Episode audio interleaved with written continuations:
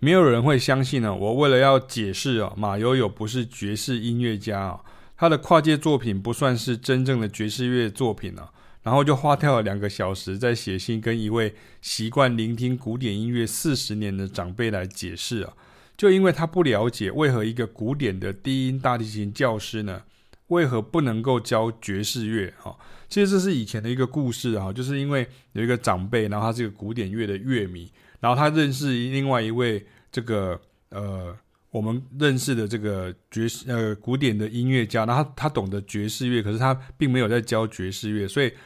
他就是搞不清楚，他会觉得说，你你不是拉 double bass 的吗？那你为什么不能够演奏爵士乐呢？这样，我要帮我去帮他解释这件事情，这样哈，很好笑哈。以前常常在做这些事情，这样，你又不能直接跟他讲说，哎，你不懂啊，哈啊，你不懂啦，哈，或者是说，你也不能跟他讲说，哎，你听了四十年的古典音乐，可是爵士乐跟黑人音乐的切入角度跟音乐美学是不一样的。那音乐家的养成过程也是不不不一样的哈，因为你你怎么样在那么短的时间里面跟他解释两个小时其实很长啊，可是其实还是不够啊。那他最后大概就会回我说啊，好音乐就是好音乐哈，就我就觉得这个就是有时候你跟没有受过乐器的训练，或是没有受过这种音乐专业训练的时候，这并不是说我们的音乐专业的这种所谓的暴力，不是这个意思。而是说，因为有时候你很难去跟人家解释，就是你只有经历过的人才能够明白，就是说这个音乐的训练的过程，跟他那个呃音乐切入的这种美感，跟那个音乐家不同的属性其实不太一样。可是，一般听音乐人，他就是会觉得到最后他讲不过你的时候，或者他觉得说他有点嗯不知道该怎么说的时候，他就会摆出这种所谓的世界大同这 这种姿态，他就会说好音乐就是好音乐哈之类的这样哈。所以，像以上的经验呢，就又确立一件事哈，就我今天跟大家说一下，所谓的音乐的风格哈，就是 music styles，或是音乐的类型，也就是 genres，它其实跟乐器哈，也就是 instrument 本身呢，是没有直接连接关系的。这一点要很很清楚，因为很多人他就是会弄不清楚这样，因为什么呢？因为世人总是用联想去出发。比如说，萨克斯风就是爵士，小提琴就是古典哈。可是现在大学主修古典萨克斯风的一堆啊，学生很多啊。那你要我举出那种非古典的小提琴有参与的音乐类型的话，其实很多啊，什么 country 啊，什么 Cajun 啊，就是这这么多种音乐，甚至你连印度音乐里面都有很多的小提琴的这个参与，这样哈。那其实很多，大家都看过，但是并不会去做这样的连结，因为大家就会觉得你这样子讲太深啊之类的，这样哈，其实并不是，其实你没有花时间去连结它。那另外就是常年呢，最被一般人怀疑的就是说，像我自己的话，就是为什么我学爵士乐呢没有跟小提琴老师，或者是为何我可以教好启明老师可以教所有的乐器演奏爵士跟即兴，甚至是教鼓手呢？那我想要说明的事情是。演奏任何音乐，哈，你都需要很好的技术与技巧。这一点呢，古典音乐的训练与养成呢，绝对是必要而且有帮助的。但是技术与技巧呢，并不表示就是风格与技法。比如，我现在请一位古典钢琴教授解释 Herbie Hancock，就是爵士钢琴大师 Herbie Hancock 常用的技法，他可能可以告诉大家 Herbie Hancock 的技巧啦，音乐性很强啦。可他没有办法告诉大家是那种爵士乐功夫的传承与演化，好，比如说他是怎么样的时代的，什么样子的这种互动的手法，那怎么样子的这种，怎么样才让人家觉得说，哦，他是爵士乐大师，他他可能会说不出来啊，或者是说，甚至他有很多的方法，如果说你进一步想要去学习的时候，他的很多种方法，一个古典乐的钢琴教授是没有办法去教大家说，Herbie Hancock 的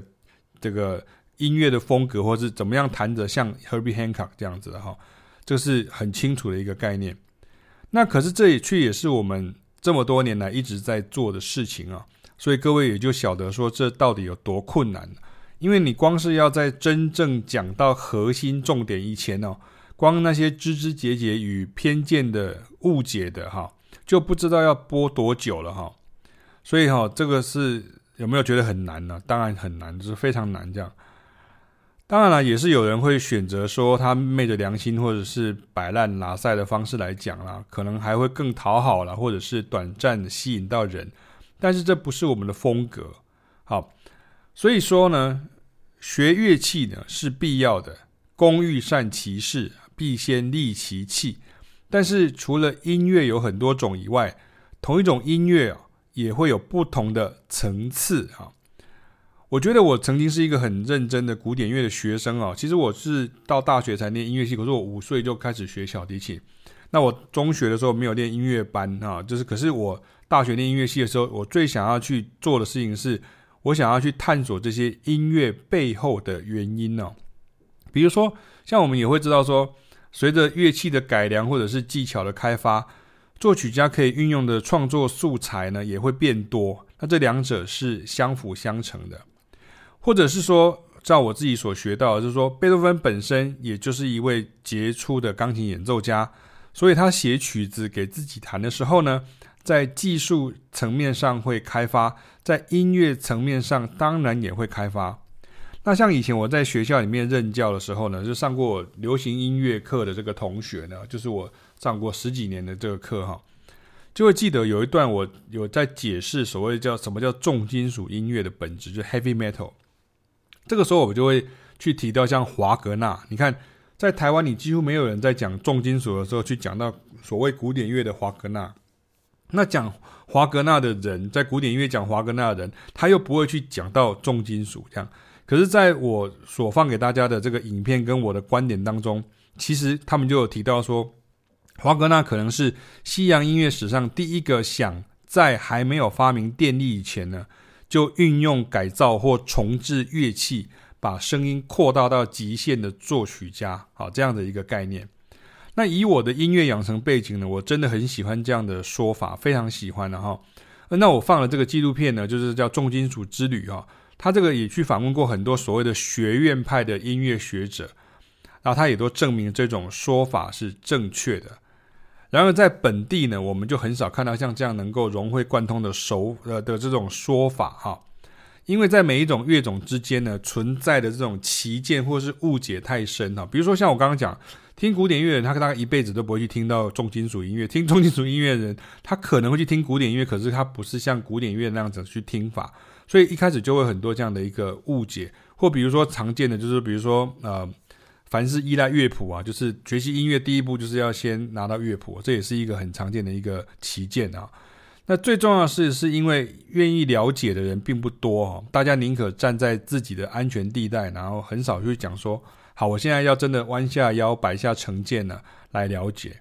但是可以理解哈，因为其实这个从社社会学的这个角度来看，人对这个陌生的事物呢，超出常识范围以外的事物呢，往往都是先采取排斥或抗拒的态度的。问题就是在于说，我们到底要排斥多久，要抗拒多久？那比如说像那种，我以为我早就知道哈，就是说很多人都以为说，对啊，这不就是这样吗？比如说爵士乐不就是这样吗？古典乐不就是这样吗？结果的话，后来才发现说，其实跟想象中都不一样的情况，是常常在我眼前发生的。很多人他是会去改变他的观念，可是他一开始是没有办法接受。比如说像我们看电影好了，比如说像有一部电影是很老的一部片，是叫做《Crossroad》啊，十字街头。如果有弹吉他的人，大概就知道我在讲哪一部电影。所以对我来说，这些例子就弄得很烂，可是他在电影上就可以成立，可是在音乐上就不会成立。怎么说呢？因为他在第一段的时候，他就先比这个 blues 跟 rock 的这种风格的这样的一个音乐的这种呃味道。可是最后要放大绝的时候呢，这个男主角呢就弹了一首巴洛克的这种炫技曲啊，就是。噔噔噔噔噔噔噔，就突然突然变这样。那可是这个对我们来讲，就好像是圈圈比叉叉了哈，就是就是，你怎么用这个去比这个？就好像这个考试的题目不对这样哈。可是你却用这样子的方式赢了这样。可是其实这个在戏剧上却很明显有个效果会很好。所以有时候我们在电影当中所看到这些音乐的场景，它其实都不一定是很真实，甚至是你可以说是不合理。可是。呃，大家却可以接受，可是却也因为这样子，大家就很容易把这些呃音乐的想法把它片面化或是肤浅化。然后我顺便讲一下，其实这样这这个中中间这一段，这这些所有的这些吉他其实是同一个人弹的，所以在幕后根本就是同一个人，就是这个人叫 Stevie Vai，他是这个吉他大师，电吉他大师 Stevie Vai，所以他等于是一个人分饰两角这样。可是观众在效果上，他就觉得说，哦，好像。这个跟这个，这个输给这个了哈，或者是说这个跟这个东西那个比较炫，这个比较不炫，这样哈。那像你看另外一部片叫做《海上钢琴师》，哈，就是这个《The Legend of Nineteen Hundred》，然后它这个里面不是有一段这个呃钢琴的 battle 吗？也是这个意思啊，就是他跟那个钢琴家那个 Gerald Morton 哈，这是虚构的啊这个人物啊，可是这个是爵士乐史上确有其人这样。他等于是一开始去比这种爵士乐的那种 stride，咚哒咚哒哒哒哒哒哒哒哒哒哒哒哒哒哒哒，然后最后他要打赢他有没有？你看他就是去用那个什么哒哒哒哒哒哒哒哒，这样用剪辑的方式，好像突然一个人弹钢琴，好像变成是三个人弹钢琴，然后到最后这个这个弦还变得很烫啊，然后被弄到非常烫，然后可以点个烟，还会这个呵呵还会呃变点燃，或者是那个呃贵妇的这个假发还会直接。喷出来哈，那种感觉这样，所以这个就是很戏剧化哈，就是跟大家讲一下，在电影里面的很多就是真的就是电影这样，然后他为了要表达让大家知道，他就必须用这种比较呃粗浅的方式，可是却很有戏剧化的方式。可是我希望大家就不要去误会说，他其实并没有什么可以打败谁，他其实两种是不同的命题，两种是不同的内容这样哈。那最后跟大家提到说，其实教育的期待哈，就是每个人呢都能够被公平的教育到，但并不保证每个人最后都能够被教育好。你相信我，再过二十年呢，还是会有人觉得呢，用钢琴弹的就是古典，用萨克斯风吹的就是爵士，会打爵士鼓的就是会爵士乐，流行歌手就是天生都会创作啊。这样，你觉得不可思议的事情，我们可是每天都在遇到啊。我常常在讲座中呢提到，不能够简化等同。比如说，你不能因为 Louis Armstrong 唱了《What a Wonderful World》，你就说《What a Wonderful World》这首曲子是爵士乐啊，这个就变成是非常的呃粗浅啊，太太浅了这样哈。你也不能说，因为马友友演奏了来自中亚丝路的传统音乐，你就说中亚的音乐是古典音乐一样。为什么会有这种逻辑？就是因为。有的人会认为说马友友是古典音乐家嘛，所以他演奏这个东西的时候，他就说他是中雅音乐就是古典音乐，或者说就是说这个叫跨界音乐，所以跨界音乐就有点像是说不出来，就是说这个叫 cross over 这样哈。可是你不知道，其实原来是马友友，他其实是对于这种音乐的，他他认为他对这个音乐是非常的崇敬，甚至是无，就是他没有办法那么理解，所以他就去找说这个领域的这些大师来跟他合作，所以他带的是一种崇敬的精神，并不表示说马友友就是本身已经是精通这个世界上各种音乐哈，这个东西大家要先把它理清楚。但是呢，就是还是很多人会转不过来哈，即便只是非常简单的逻辑，但是哦，这个很复杂，又常常会夹杂了这种所谓的自尊心啊，跟聆听视野的问题啊。比如说我刚刚讲了嘛，讲了嘛，就是听古典就听古典，听爵士就听爵士，听摇滚的听摇滚，听流行的听流流行，听 K-pop 听 K-pop，听 J-pop 听 J-pop，听电音的听电音，就是大家都会。各自啊，就是永永立自己的这个喜爱的这个东西，然后甚至有点互相误解。我觉得这是我今天要跟大家讲最严重的这个地方哈。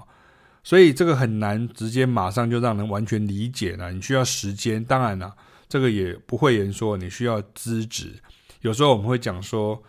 就是这夏虫不可以语冰啊，就是说。你你知道这个意思吗？就是夏天的虫，它只只活在夏天的虫，你没有办法跟他讲冬天的冰是长相什么样子的，这样他没有办法理解这样。可是我们的观念或者我们的角色却又不喜欢这样子做，说啊，你反正你不会懂的，变成我们花花很多时间去跟大家解释说，每一种音乐有它的这个可值得去学习或者值得去欣赏的地方，或者是要。教大家怎么样学会这些音乐，怎么学，怎么怎么听得懂，或者是甚至是要会操作这些音乐，会熟悉这些音乐，这个都不太简单，这样哈。所以以上就是跟大家讲到说，啊、我们提到这个学音乐跟学技，这个这个技术呢，其实会有点很多很混乱的。第二个就是音乐的风格，其实它并不是那么的粗浅啊，就是。并没有像你在视觉上或者是在媒体上面看到那样子的一个呃粗浅的这样的一个分类的这种方法，那它需要很多很多的时间，然后去努力去熏陶，或者是我们之前讲讲的，很多时候我们以前的学到东西我们不懂，可是经过几年的时间，我们就会理解了。